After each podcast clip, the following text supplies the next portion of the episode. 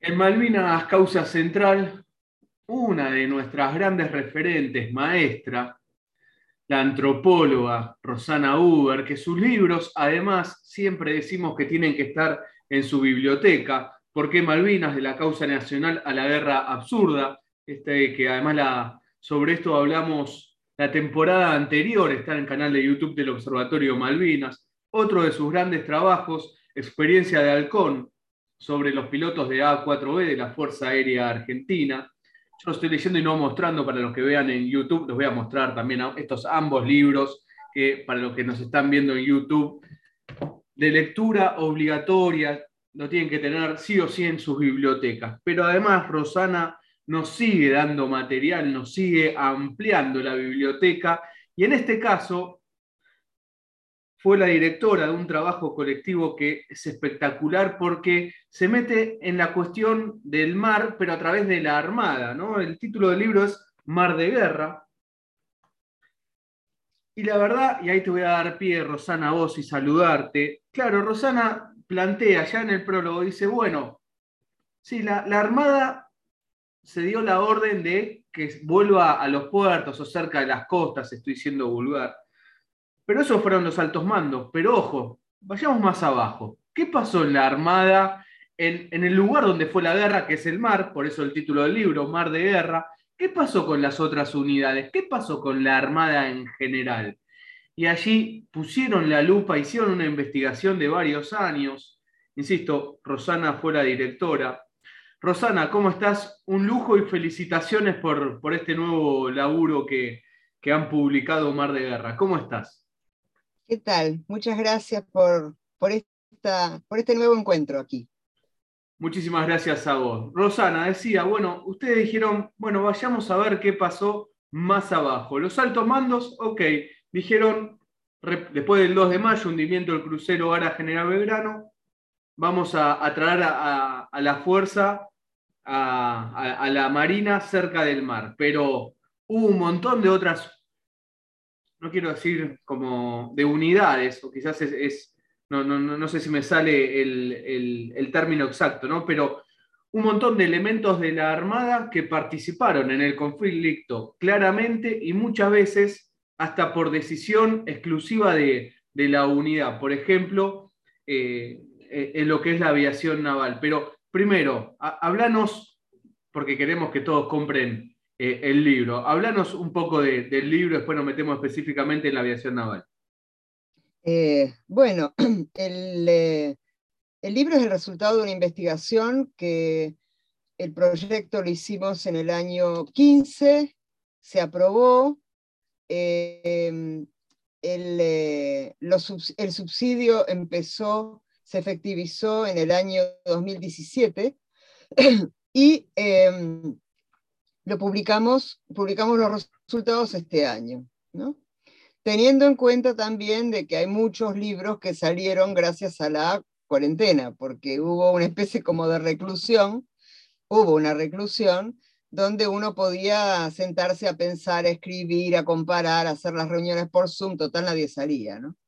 Este, pero esto, digamos, el 2020 fue precedido por 17, 18, 19 de mucho trabajo, que fue trabajo de campo, como lo llamamos, eh, y también de archivo.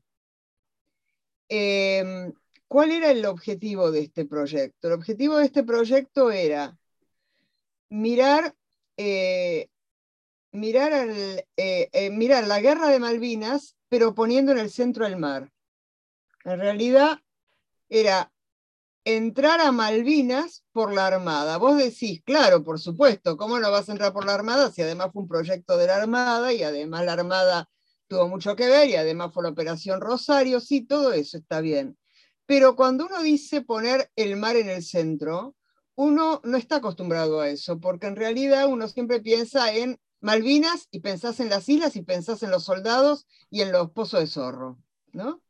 ¿Cómo es vivido ese otro ambiente, que es el mar, el Atlántico Sur, que no es cualquier mar, en una guerra? Y en esa guerra, que fue la única que nosotros tuvimos, eh, en, un, en, un, campo de batalla internacional, también un mar internacional, ¿no? De guerra internacional. Entonces, bueno, muy bien. Entonces nosotros queremos poner el, mar en el centro. ¿Quién entiende de mar? Obviamente la Armada.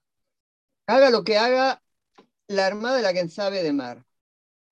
Es la dueña del, del mar. Entonces uno se pone ya con el mar en el centro. Entonces fíjate, una de las cosas que al menos yo descubría, yo no sabía eso, pero yo no sé si alguna vez se dijo, pero cuando vos decís, por ejemplo, el mar, lo tenés en la superficie del mar, precisamente por esa, por esa sustancia que tiene el mar, que es, es eh, el agua, ¿no? Que, te sostiene, pero que no, que lo podés, que lo podés penetrar hacia abajo, tenés el submarino, tenés la superficie, la flota, tenés arriba la aviación naval y tenés los costados del mar. El costado del mar es la costa usa la misma palabra. El costado del mar es la costa, es el borde, es la orilla, es el margen. Y entonces ahí está la infantería de marina. Bueno, eh, cuando se habla de la armada, uno puede, digamos, dependiendo de dónde vos pongas el zoom, o sea, dónde vos pongas la lente y dónde pongas el aumento, vos podés estar en un satélite o podés estar cerca, o sea, mojándote. Entonces, eh, en general, para entender cómo fue para los marinos Malvinas, uno tiene que mojarse, si no, no hay trato. Eh, así como uno diría embarrarse, ¿no? Embarrarse en tierra, acá, eh, acá sería mojarse. Y entonces eso es lo que decidimos, fue dividir un poco las, llamémosle jurisdicciones, armas, la fuerza de submarino, este, la flota de mar, etcétera, y bueno, y, claro, este, y eso eh, en algunos casos fue suficiente esa división, en otros casos no, porque realmente el caso de, por ejemplo, la aviación naval, que es con lo que yo trabajé, eh, precisamente por venir eh, de trabajar con los pilotos de Fuerza Aérea, y acá aprendí a decir aviadores navales, no pilotos, este, claro, yo me encontré con una enorme complejidad. O sea que la Armada verdaderamente es a mí me parece, ¿no? Eh, seguramente me van a decir que, que, me creo yo, que estuve trabajando con la Armada y entonces que la Armada no es lo único que existe. Bueno, está bien, la competencia entre las fuerzas puede ser, pero en verdad la Armada es una, es una fuerza verdaderamente compleja, donde si vos adoptas el punto de vista de los combatientes, ¿de quiénes estás hablando? Y la verdad que la cuestión es, ¿cómo están juntos? Pero ¿cómo están juntos verdaderamente? O sea, ¿qué es lo que hace que alguien que está en el fondo del mar, con alguien que está volando ahí arriba, más otro que está eh, ya metido en Tumbledown, por ejemplo, y otro este, que está flotando, pero que está flotando en la costa, más otro que está flotando en mar abierto, eh, rodeado por otros buques, eh, además llamarlo buque, no es barco, es buque. ¿No? O sea, ABC, mi mamá me ama, bueno, así aprendimos, ¿no? Eh, eh, uno se da cuenta que verdaderamente tiene que ir al, nivel que se trata y que, se, que, que, corresponde, pero teniendo en cuenta que esto es una unidad, que es una institución, que es la que tiene jurisdicción militar en el mar. Entonces la pregunta es, ¿cómo se, ¿con qué criterio, cuál es la lógica con la cual un tipo que está en Tumbledon tiene algo que ver con un tipo que está en el fondo del mar esperando que lo dejen de buscar, como la gente del San Luis, u otro que está en el portaaviones, más otro que está este, haciendo exploración desde la costa continental. ¿Qué es lo que tienen en común?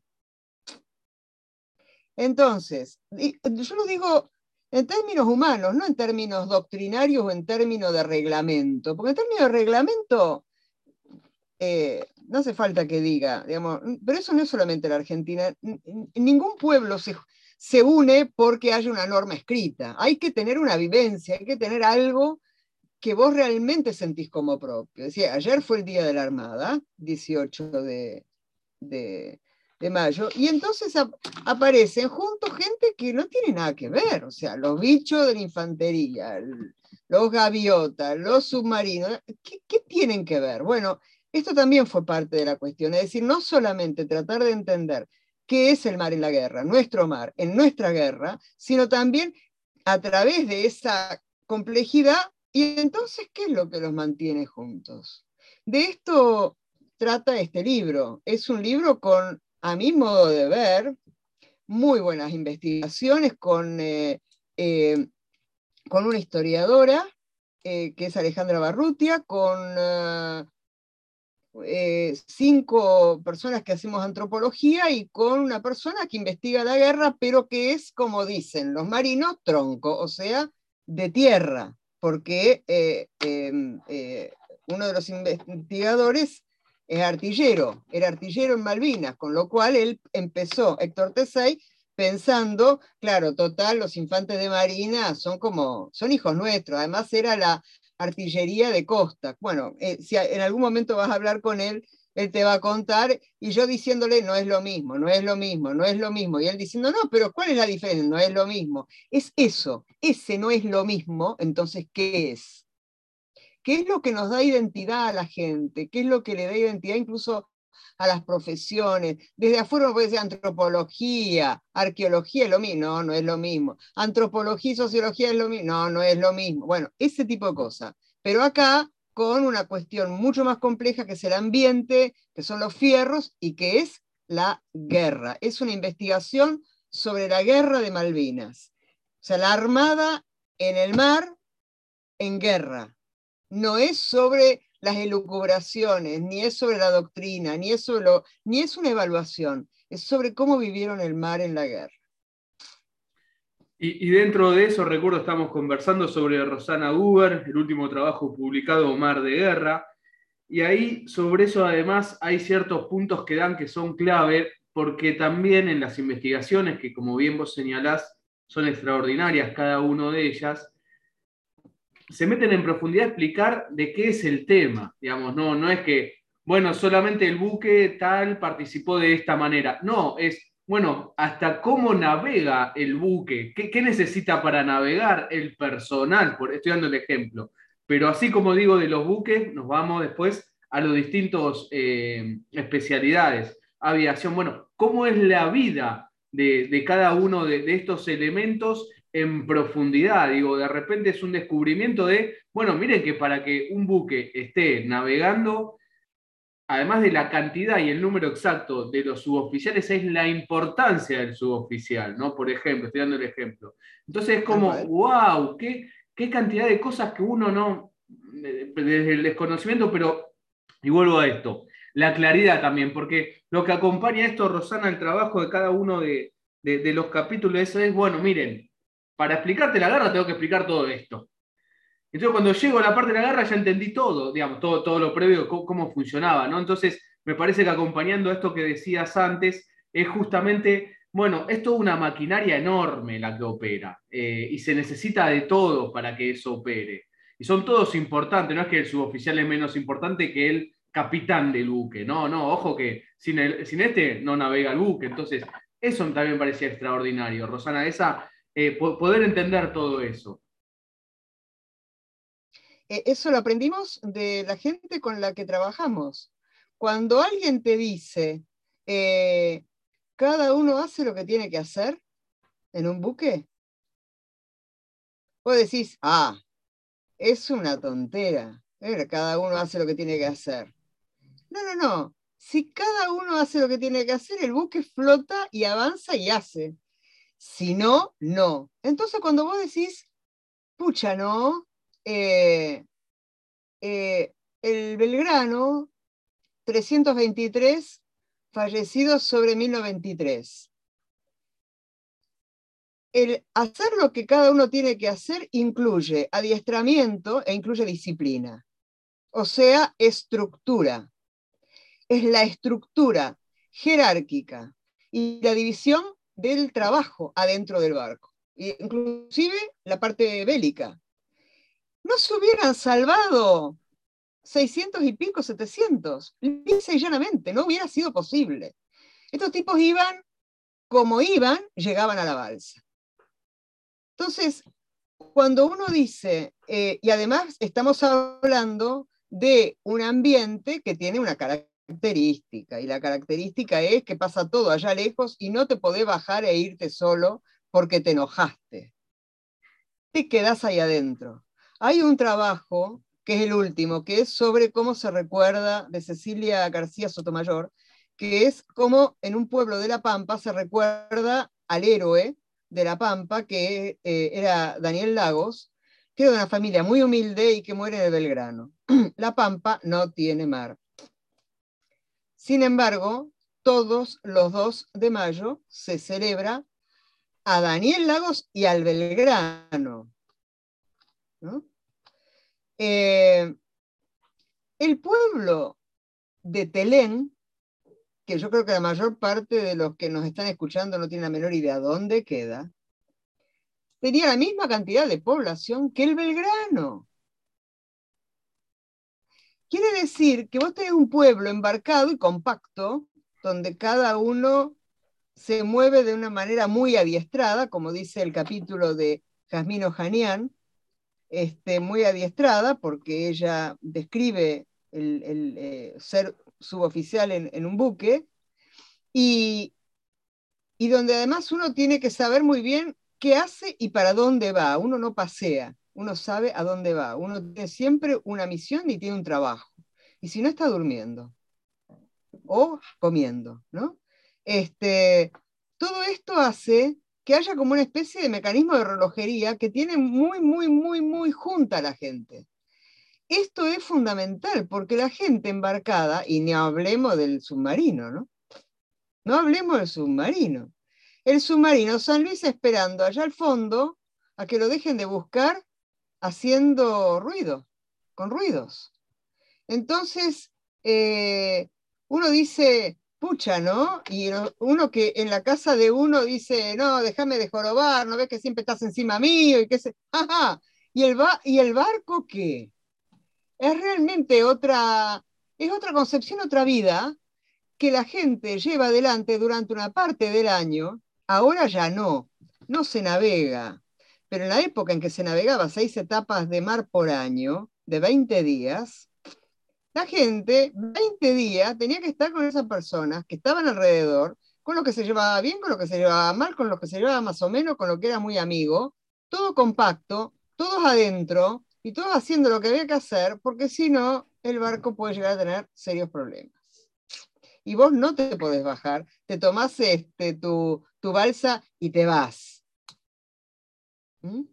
Eh, es, eh, es una forma de vivir, es una disciplina y es un ambiente que tiene su carácter. Eh, tiene su carácter naturalmente, porque el Atlántico Sur, todos los mares tienen, pero el Atlántico Sur tiene un carácter realmente de miércoles, ¿no? Aparte, claro, y aparte la guerra. Con lo cual, cuando vos decís ¿qué es un marino? Decís todo esto. Y vos decís, pucha, digo, hay una cosa que quiero agregarte, Juan. Eh, siempre se dice que em, en los buques siempre hay un entrenamiento de la gente para estar junta y, que tienen que conocerse, ¿no? Pero hubo unos barquitos que fueron expropiados por la, por la, por, la Argentina a los británicos y se formaron tripulaciones. Esa, esa tripulación no se conocía. Entonces hay gente que dice, ay, ¿cómo van a navegar juntos si no se conocían? ¿Y cómo me ponen así con gente que yo no conozco? No, no, no, no, no, no. Vos estás en esa condición e inmediatamente se te activa el chip de que se organiza. Y esa organización es automática y no hubo problemas los buquecitos como el Monsunen, que algún día será una película del Monsunen, realmente hay que hacer una película del Monsunen, este, y del Penélope, no se conocían entre sí, eran muy pocos y funcionaron y sobrevivieron y fueron atacados. Estamos hablando, atacados por una fragata, el Monsunen, que era una cascarita. Este, y además en la costa, con el viento, con las rocas y con las malditas algas que se te enredan en la hélice. De noche, con el frío, con el clima que hay. Y esa gente no se quejó del clima. esa gente anduvo y anduvo coordinada y anduvo bien y anduvo coordinada en la jerarquía del buque. ¿no? Entonces, esto es lo que estoy diciendo de qué es lo que te mantiene junto, qué es lo que hace que inmediatamente tengas el dispositivo que te ordena y que te ubica, que te ubica en tu posición. Eso. Estamos conversando con Rosana Guber y ahí nos hemos creo que enumerado los, los capítulos y, dejamos eh, inconscientemente el, aviación naval, que es el que trabajó Rosana, el que investigó y, está en su libro. Ahí quiero destacar antes que también es importante, el 5 de mayo es el Día de la Aviación Naval, justamente por el ataque que se produce en Malvinas al Sheffield a través de, los superintendar con un Exocet. Digo, también para poner en contexto de la importancia de la aviación naval. Entonces, vos ahí, Rosana, empezás, no lo quiero contar porque la idea es que vayan al libro, ¿no? Pero vos empezás con eh, un, accidente que tiene justamente un piloto, que además puede tener una tremenda importancia durante eh, el conflicto del Atlántico Sur. Lo que quiero destacar eh, sobre justamente los, aviadores navales, así no, se nos enojan, yo voy aprendiendo de lo que nos señala Rosana. Generalmente se habla justamente de la Fuerza Aérea y lo impresionante que hizo la Fuerza Aérea, las páginas que escribió en la Guerra de Malvinas. Ahora, la aviación naval, lo mismo, digamos, y quizás no es tan conocido o hay que eh, mostrarlo más, ¿no? Porque generalmente uno fácilmente relaciona la Fuerza Aérea, ataque, un avión, Fuerza Aérea. No, no, pare. Estaba la aviación naval, que tuvo un impresionante desempeño durante el conflicto. A ver, Rosana, está, está en el libro y, la idea, insisto, es compren Mar de Guerra, ¿sí? libro ya obligatorio para las bibliotecas malvineras y para entender justamente eh, el rol de la, de la Armada Argentina durante el conflicto del Atlántico Sur. Básicamente es lo que trabaja este libro. Pero ponernos en contexto, Rosana, tenemos escuadrillas en, la aviación naval, ¿no? Son, son, distintas escuadrillas. Estas escuadrillas tienen una función específica. Están los de ataque, los A4, están los superetendar. Eh, algunos de ellos, estos aviones estaban en el portaaviones Invencible. Otros aviones tienen otra función que es la de búsqueda, eh, portaaviones, perdón, 25 de mayo, no, eh, invencible los Harrier, sea Harry tan invencible, eh, Un, fallido. Están los aviones que se dedican a buscar submarinos, bueno, es también es, dentro de la Marina es recontra amplio. Y otra cosa que también aprendemos, también del trabajo de ustedes, Rosana, específicamente este en el tuyo, es que muchos de estos aviones no estaban en condiciones para el conflicto. Y a pesar de eso, lo hicieron igual. Y esto también lo quiero destacar, Rosana, déjame que lo, quiero destacar antes de darte la palabra, porque generalmente se, ataca a los oficiales, suboficiales de, de las tres fuerzas, ¿no? Para la desmalvinización, ataca, bueno, ¿por qué no fueron ellos a la guerra de Malvinas? Bueno, mirá lo que hizo la aviación naval y vas a decir, no, fueron, ¿eh? Eran todos cuadros los pilotos, los suboficiales, todos preocupadísimos por ir, y muchos de ellos con aviones que no estaban en condiciones y sabiendo que salían a, volar poniendo en riesgo su vida. Hago esta aclaración y vuelvo a lo que estaba antes, perdón que mezcle todo, pero son las sensaciones que me quedaban con, tu libro, Rosana, eh, con este capítulo específicamente. A ver, sin, sin hacerte entrar en tanto en detalle, pero sí danos un marco de qué es la aviación naval, cómo está formada. Bueno, dentro de lo que puedo, digamos, la, la, aviación naval es todo aquello que vuela sobre el espacio, en el espacio aéreo sobre el mar. En una época eran los eh, aviones que aterrizaban a cambio del siglo XIX, digamos, del siglo XX, principio del XX, con los este, patines, ¿no? con los esquíes. Em, bueno, los, este, después empieza a aparecer todo el sistema de eh, cómo hago para tener un lugar a donde aterrizar eh, con aviones, digamos, con más porte, con más velocidad, y entonces empiezan a aparecer todos los sistemas. Es muy gracioso porque en los, en los, em, en los museos eso aparece, eh, en el Museo de la Aviación Naval, el MUAN, eh, otra de las cosas que aprendimos es que todo en la Armada lleva cuatro letras. Tenga o no tenga cuatro letras, le ponen cuatro letras. Entonces es M-U-A-N, MUAN. Em, eh, cuando, cuando uno va ahí en, Espora, está, el museo está en las fotos de las primeras formas en que mm, los aviones eran levantados del agua con una grúa. ¿No? Eh, después está el, el, Independencia.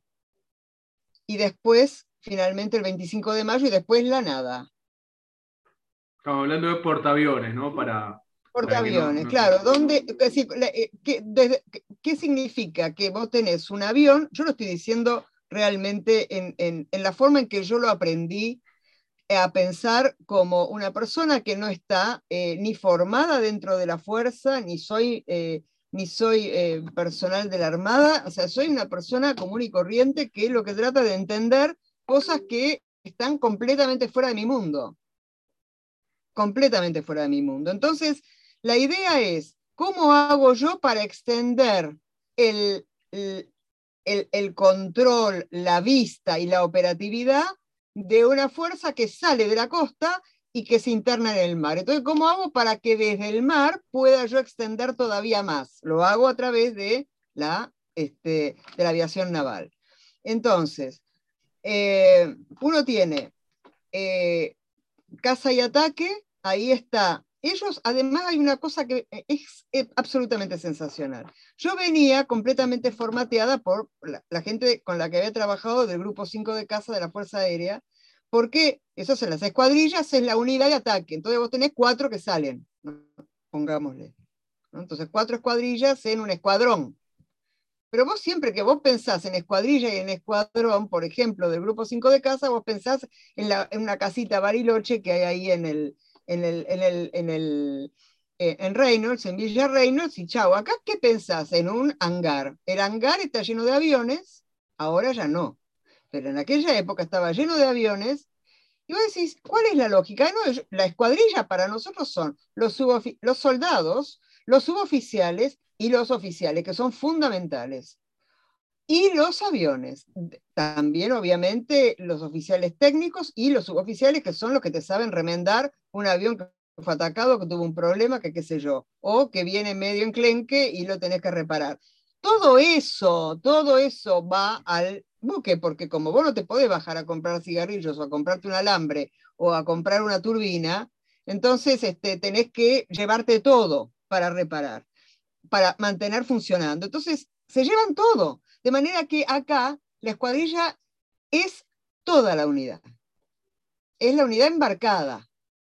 Es la unidad de A4Q, que es prácticamente lo mismo que la 4B de la Fuerza Aérea. En realidad son aviones navales que operan desde portaaviones y a portaaviones que se estrenaron en Vietnam y que tienen un gancho de cola, que es el gancho que les permite aterrizar en una distancia que es por lo menos la tercera parte de lo que es una pista normal para un avión que viene a 800 este, kilómetros por hora. Entonces, si vos no aterrizás, o sea, si vos podés levantar vuelo si vos no aterrizás bien en tierra, pero vos estás en tierra. Ahora, si vos estás en el mar y te fuiste, te fuiste al agua. No te, no te estrolás contra el piso porque no hay piso, te vas para abajo y te vas para abajo, en general te vas para abajo haciendo, dando la vuelta. Y esto se ensaya. Tienen adiestramiento, tienen una pileta eh, con, eh, eh, con, una especie de, una especie como de cápsula, parece una cápsula ascensor, donde está el piloto ahí este, atado, donde cae al agua, se invierte esa cápsula y se tiene que aprender a, a, sacar las correas abajo del agua, porque eso es lo que pasa.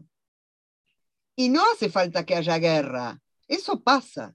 Y pasa por muchas razones y además siempre están los imponderables técnicos y mecánicos.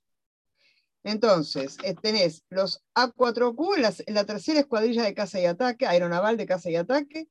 Tenés la escuadrilla de superetendar, que es la segunda, la de la Lora, que tiene un mazo, la llaman la Lora. No voy a decir por qué, pero la llaman la Lora.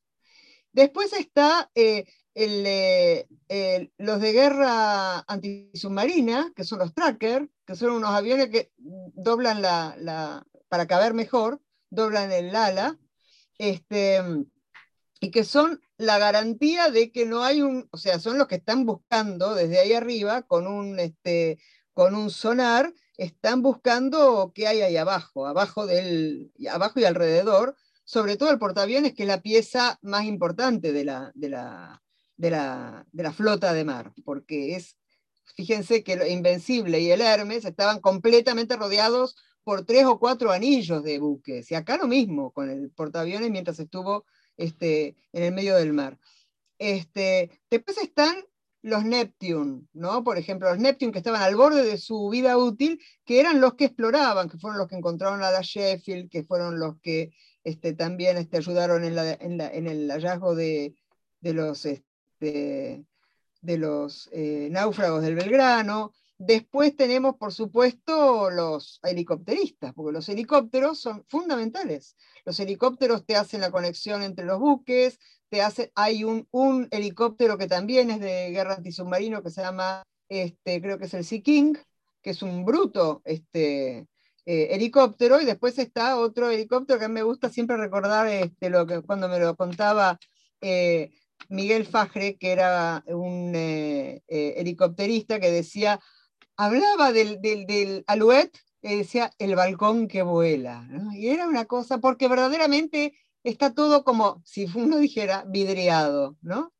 Está todo, todo transparente adelante y vos vas como volando. Vos volás, no vuela el helicóptero. Realmente debe ser muy impresionante hacer ese, ese viaje, ¿no? Este, bueno, digamos, esto eh, seguro yo no estoy, eh, bueno, después están los otros tipos de, aviones, de propósitos generales. Hay un, hay un lindo em, eh, almanaque de la, del Instituto de la Aviación Naval que tiene todas las formaciones y todos los tipos de aviones que se usaron en 1982. Y esto que, ahí que lo que señalás, Rosana, recuerdo que conversamos con Rosana Uber, es, es importante también para Digo, porque realmente la, Marina es, e, e, es, un mundo de la cantidad de, elementos que, operan, eh, funcionan y además todos estos estaban articulando y trabajando en el portaaviones al mismo tiempo y haciendo distintas eh, misiones. Entonces. Fundamentalmente dos, perdóname. Fundamentalmente dos. A4Q y los trackers, y después los helicópteros. Eh, no los Neptune, no los Superetendar que acababan de llegar, que había que hacer una serie de, arreglos ahí eh, y que no podían volar en el, en eh, portaaviones porque había problemas con lo que es el ascensor, lo llaman el ascensor de popa, que está atrás del, buque, del, del portaaviones, y que es con lo que se suben y se bajan los aviones. Ahí había el, el, superetendar era muy pesado para eso, entonces había problemas, por eso operaron todo el tiempo desde Río Grande, según sé, ¿no? No sé. Y, sí, además es, pero por eso, todas estas unidades, digamos, los que estaban en el portaaviones, los que señalaba bien Rosana, que bueno, salían desde eh, el continente, eh, y además tienen la particularidad que muchos de ellos, insisto con esto, eh, que, no estaban en condiciones de volar y volaron igual, eh, entendiendo la lógica de la necesidad de estamos en guerra, hay que hacerlo, o sea, es, el momento. Ahí también en un momento, Rosana, explicás cómo cuando se iban venciendo los elementos que llevan los, los aviones y, los helicópteros, era también, había sido producto de, de eh, cuando Estados Unidos bloqueó la, venta de armamentos a, la Argentina. Eh, también la discusión que hay con Anaya porque le piden muchos de, sus subordinados elementos para los aviones y él los subestima, ¿no? Y después eh, se ve en la práctica la necesidad de, ellos.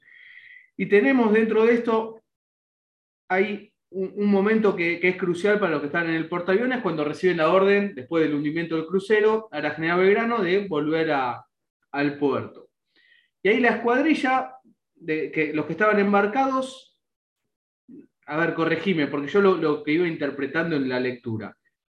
Ellos deciden, bueno, nos vamos a un lugar en el continente a operar, digamos. El cambio es brusco, también explicás por qué es brusco para ellos. Hay un momento que, que dejas que, uno te, dice un I, cuando le preguntás por el cambio de, bueno, dejaron el portaaviones para operar de acá, era distinto, y dejás como, la, así como no, no, lo termina de explicar, pero sí, ahí vos, después lo explicás, bueno, pero son detalles espectaculares del capítulo.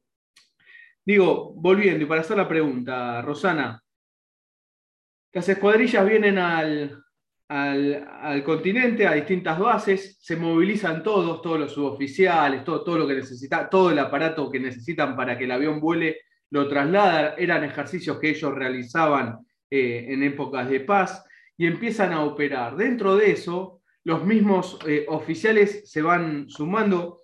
A ver, estaba el, Castro Fox, que tuvo un accidente en el 81 y va a ser uno de los jefes de la escuadrilla, aún sin la recuperación el jefe. Hay un solo jefe. El jefe de la escuadrilla.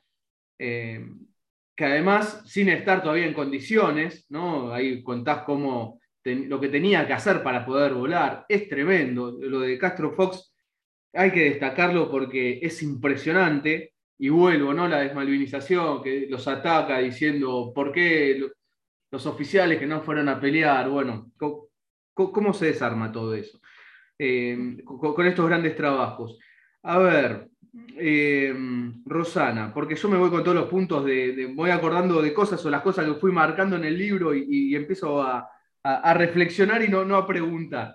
Tenemos el 21 de mayo que se produce un, ataque justamente de la escuadrilla que, va a atacar a la Ardent. Estamos en, fechas justamente de, ese 21 de mayo, hace 40 años atrás. ¿Qué, destacarías vos de, las misiones? ¿Cómo lo investigaste? ¿Qué, te parece importante destacar de, estas misiones que, participaron los aviadores navales? Mira, eh, a mí me gusta eso que vos decís que, eh, primero, ellos van a, o sea, eh, a vos te prepararon, porque a, uno le cuesta, en tiempos de paz, aunque ahora tenés una guerra que vos podés mirar por televisión y leer en los diarios todo el tiempo, ¿no? La tenés todo el tiempo la guerra, ¿no? Eh, pero vos tenés gente que se preparó para la guerra. En el caso de Ucrania es una guerra que implica muchísimos civiles. Esto no pasó en Malvinas.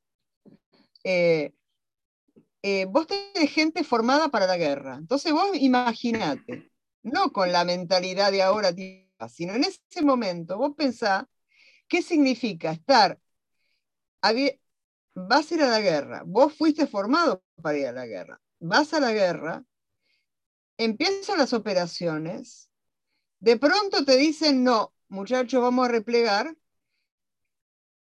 nadie te tiene que decir que seguimos, porque seguimos. Entonces, cuando...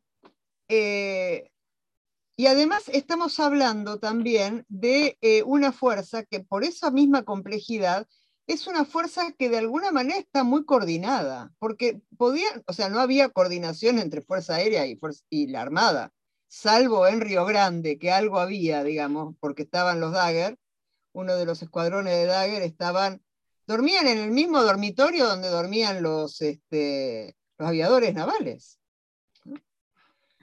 Este, y se conversaban, intercambiaban este, ideas y hasta sugerencias, ¿no? Porque hay que recordar que la Fuerza Aérea no fue ni adiestrada, ni formada, ni autorizada a eh, atacar en el mar. Es decir, hoy vos podés conversar con algunos pilotos que te, te, ponen a mirar el techo para decir la proa, la popa, cuál era la parte de adelante del barco. O sea, todo mal. Y te, te escucha un, marino y te dice ignorante, ¿no? Esta, cosa de la terminología. Entonces, cuando vos decís, bueno, claro, porque hicieron lo que hicieron, pero cuando vos decís, bueno, van a cumplir una orden, porque evidentemente hay misiones que se, que se van este, mandando a la COC, que es el, el centro de operaciones que está eh, subterránea que se había hecho para Chile, para el conflicto con Chile, que se utilizó con todo en, este, en, en, 1982 y que se puede visitar, está en la zona militar del aeropuerto de Río Grande. Este, uno dice, cumplieron, o sea, bueno, tienen que cumplir la, cumplieron la orden, no cumplieron la orden, no solamente la cumplís, sino que además no, te, no, no, no se te ocurre no cumplirla, pero además, además, acá, sabiendo, porque ellos saben, ellos saben, lo que vos, la gente critica, la gente evalúa, generalmente yo creo que sin tener la menor idea, ni lo que es la mentalidad militar, ni las posibilidades, ni las características de cada, de cada eh, elemento, pero hay una cosa que es fantástica y es que cumplir la orden, cumplir la orden es el gran problema porque ellos sabían cómo venía todo, porque estaban adentro del, del guiso. Ellos sabían qué es lo que pasaba. Ellos sabían quién los conducía. Ellos lo recibieron a Galtieri, no la tercera, la de A4Q, pero lo de Superetendar sí lo recibieron a Galtieri. Vieron a Galtieri, y vieron a Galtieri hablar. Y vieron un Galtieri que no tiene la menor idea de nada. Pero prácticamente ni siquiera sabía los nombres de las islas. Y no era porque estaba borracho, es porque era una persona tremendamente ignorante y muy necia. Y entonces vos estás ahí y vos al día siguiente vas a hacer una operación y decís, bien pedo, yo voy a ir ahí, que vaya él, ¿Cómo haces como jefe de escuadrilla o de escuadrón para mandar a tu gente a pelear? Entonces, cumplir la orden en, esa, en ese contexto, con esa conducción y con esos problemas, lo de, lo de, los aviones, lo de los A4Q, los, problemas, este, los problemas que tenía con el ala, los problemas que tenía con los cartuchos vencidos de los asientos, cumplir la orden cumplir la orden, porque cumplir la orden es no solamente ir a atacar la Ardent o la Sheffield o lo que sea, sino no solamente que te maten en un combate, sino que además te caigas en el medio del mar por un problema técnico. Digamos, ese es el caso de su bizarreta. Su bizarreta se mata porque los cartuchos están vencidos. Ahí lo pongo, perdón, Rosana, lo pongo en contexto. Cuando Rosana dice los cartuchos vencidos son para que el avión se eyecte, eh, el, asiento, no el avión, ¿no? Eh, justamente tiene como unos cohetes, estoy siendo medio brusco en contarlo, pero un cohete, un cohete, que para que salga y, estaban vencidos y ya sabían que estaban vencidos y fueron igual, digo. La pólvora, la pólvora está vencida porque tiene vencimiento, entonces había algunos, algunos aviones que tenían, eh, esto es toda una cuestión, toda una cuestión, porque la persona encargada de seguridad del asiento, el del paracaídas, el, suboficial encargado del paracaídas, ponía al azar, iba cambiando permanentemente el asiento bueno o el, cohete bueno. Este cohete permite que eh, eh, eh, se, baja una, una, una manija, se jala una manija, baja una tela negra y estás afuera, y estás afuera, y estás afuera. Es el mismo sistema que los A4B, los A4C. Entonces, sale, rompe el techo de la cabina, ¿no? de la cúpula, como le llaman, o carlinga, lo rompe y sale el asiento. Y después se empieza como a separar todos los componentes y vos quedás suspendido del paracaídas, más o menos ahí te das cuenta de dónde estás, quién sos, cómo te llamás. ¿no? Eh, si esto no sucede con fuerza, te vas al agua o te vas al piso. No te eyecta, o te eyecta abajo, o te eyecta mal. Este, digamos, es, una, es un golpe muy violento ese, eh, pero para eso tiene que tener el cohete en condiciones. Y el cohete no, los, muchos cohetes no estaban en condiciones, había algunos que sí estaba. Entonces, el suboficial encargado de la parte de seguridad del asiento de la tercera escuadrilla, la de los A4Q, que estaban muy maltrechos porque iban al cambio con los superintendar, entonces no invertían dinero en eso, y se largó la guerra y la afrontaron, a sabiendas de lo que tenían y de lo que no tenían, este, el suboficial no decía cuál era el buen asiento y nadie le preguntaba. A ver si esto es una cosa que uno la dice, dice, ah, mira qué bien. No, no, no, mira qué bien cuando vos estás con tu pellejo ahí adentro. O sea, yo voy a salir en una misión y no sé si el asiento me va a eyectar o no me va a eyectar. Y esa es mi vida. Y el encargado es un suboficial. Y el suboficial, ¿te das cuenta lo que es que una persona se te mate, uno de tus oficiales, que vos lo ves todo el tiempo, porque viven todos juntos ahí, en la escuadrilla, que es todos embarcados, todos pasados al, portaaviones, que él sepa que vos estás en el, en el, en el, en el sentado arriba, o, porque el cohete está acá atrás, ¿no? Este, que el cohete no funciona y que por ahí vos te matás y te lo tenés que callar. ¿Y vos sos el artífice de la vida y la muerte de la gente? ¡Ah! Porque vos podrás decir, sí, la fuerza tiene que proveer, pero la persona en el momento, eh, si hay algún problema, se lo lleva puesto la culpa. No será en ese momento, pero después seguro.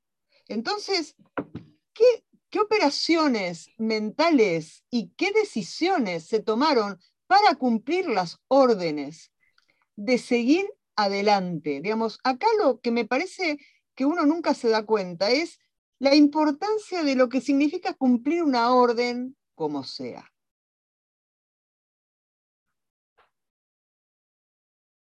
Y yo creo que de eso no se toma dimensión. Y Rosana, lo que, y, con esto para ir cerrando, lo que vos destacás, y lo quiero poner en la mesa, es que el primero que daba el ejemplo era el jefe. O sea, el primero que daba el ejemplo, porque había, tuvo un accidente en el 81, no, aún no se había recuperado, se hizo cargo igual, volaba igual, y además se hacía cargo de, los asientos y terminó él, en un momento terminás diciendo, bueno, me obligan a volar con estos aviones, yo voy a utilizar el que no... Eh, ahí voy a destacar el, final que haces, ¿no? Porque lo, lo, terminás dimensionando al jefe, digamos. Y, y vuelvo ahí porque Rosana, a vos te habrá pasado y también con todo eh, eh, el, gran equipo que, que laburás, ¿no? Generalmente cuando hablamos con teniente coronel, con capitán eh, del ejército o distintos rangos que iban a Malvinas, muchos de ellos, a diferencia de los altos mandos, la Junta Militar, decían, vamos a una guerra, prepárense. Miren que no nos están dando, pero nos tenemos que ir y hacían todo para ir porque esto nos pasa mucho cuando hablamos con algún capitán, teniente coronel de alguna unidad que decía, yo sabía y preparé todo para ir a la guerra, aunque de arriba me decían que me quede tranquilo que no iba a pasar nada. Ese arriba, estaba, ese arriba estaba también en las islas, ¿eh? O sea, había generales que no pensaban que iba a, a la guerra. Totalmente. Estaban en Puerto Argentino, ¿no? Totalmente, sí. Los generales que estaban en Puerto Argentino pensaban eso y cuando empezó el primero de mayo no podían entender qué estaba pasando. Bueno, pero en ese contexto tenemos que destacar a los oficiales, suboficiales que hicieron todo. Digamos, pues si no parece, ¿no? nos quedamos en, lo chiquito la desmalvinización cuando estos tipos se la recontrajugaron y siendo el ejemplo, por ejemplo, yo la historia, y ahí lo, con esto quería cerrar, con lo de Castro Fox, desconocía la historia. Yo cuando la descubría, digo, ¿qué, pero, quizás a uno me exagera cuando pongo este título, ¿no? Pero qué prócer el tipo, qué grosso lo que hizo, qué ejemplo para la Armada, para nosotros. Bueno, el tipo era el jefe y fue el jefe, de verdad, fue el jefe con todas las letras. Eh, si querés ahí para, para cerrar algo de. Porque no te hice ninguna pregunta, Rosana, fueron todas reflexiones, fueron más. Pero bueno, fue lo, que me trajo el libro de ustedes. Disculpame, Rosana, soy. Bueno, es, lo mejor que es lo mejor que nos puede pasar, porque te hace pensar que es lo que tenemos que pensar. Eh, yo te digo, eh, eh, yo creo que así como vos tenés a Castro Fox de la tercera y tenés a Colombo de la segunda, ¿no? Claro, sí, sí, sí. Eh, digamos, realmente... Perdón, Rosana, agrego, agrego esto, los, que salían a buscar los, a los submarinos que hicieron un aparato casi casero, estoy diciendo ordinario, ah, ¿no? Pero de, de, industria nacional para ir a buscar, y lo probaron en, durante el conflicto poniéndose en riesgo ellos su vida por la cantidad de bueno, digo, ahí vamos también a, las otras unidades. Lo que hicieron es tremendo y ahí va el, para mí es donde va en profundidad el trabajo que hicieron ustedes, Rosana. Este, yo cada vez que, bueno, eh, yo cada vez que, que escribía, porque estas son escrituras que tienen mucha rastrillada, mucho peine, ¿viste? Peinar para un lado, peinar para otro, va, a venir, revisar, volvés a leer, volvés a leer, volvés a leer. Em, yo cada vez que, eh, cuando yo descubrí cuál era el final, porque esto es una saga, el, artículo mío es una saga, desde mucho antes, desde mucho antes de la, desde mucho antes de la decisión, ¿no? que es de diciembre del 81, desde antes, desde el 8 de agosto del 81, eh, se accidenta Castro Fox. Y la historia termina con el regreso de Castro Fox con, con los superiores en contra. Y el tipo fue con un brazo que prácticamente no lo podía manejar. Y en un avión de esas características, los aviones de caza, los aviones de combate, tienen todo cronometrado para dos brazos. Vos podés, tener, vos podés no tener pierna, pero brazo y mano tiene que tener. Y él se las arregló y además se empeñó y se empecinó en ser el jefe que era, que lo nombraron, pero ser el jefe en guerra. Entonces, cuando yo empecé a descubrir el final y después las sucesivas eh, revisiones, yo cada vez que llegaba al final lloraba. Yo lloraba. Y recién cuando vos acabas de hacer tu, tu revisión, a mí se me hizo un nudito en la garganta eh, ¿Por qué?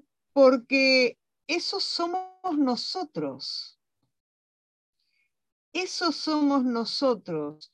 No solamente cuando se recupere la armada, vamos a poder generar, vamos a tener que generar gente como fueron los aviadores navales y como los pilotos de Fuerza Aérea, o sea, con los que pusieron todo, sino que además eso va a estar en, nuestro, en nuestra caja fuerte. Esa capacidad es nuestro principal capital. En algún momento lo vamos a recuperar, pero no es la cuestión de ir a la guerra. Habrá que prepararse para ir a la guerra. Yo creo que lo de Ucrania es mucho más importante de lo que se quiere creer y que se quiere ver. Es mucho más importante. Suecia y Finlandia entrando en la OTAN. No es joda. Entonces, este, va a venir un mundo distinto al mundo que vivimos en la segunda mitad del siglo XX, este, pero esto no habla solamente de ellos, porque ellos además estudiaban un montón.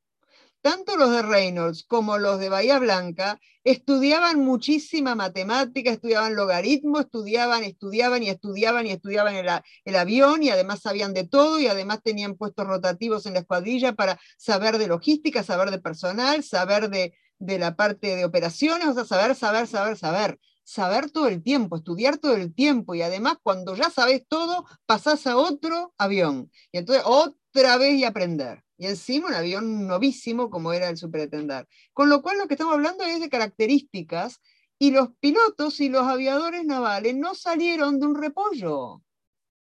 Somos nosotros. Y creo que tenemos que mirarlos así, como parte nuestra, y nosotros como parte de ellos, con lo mejor que estuvo en las Fuerzas Armadas y que se puso, se puso ahí, se expuso ahí y se ofreció ahí. Y algunos quedaron y también mostraron un camino. Creo que es esto, es, esto es, a mi modo de ver, el verdadero compromiso. Y nosotros los intelectuales tenemos que hacer lo mismo. Es lo que nosotros sabemos hacer.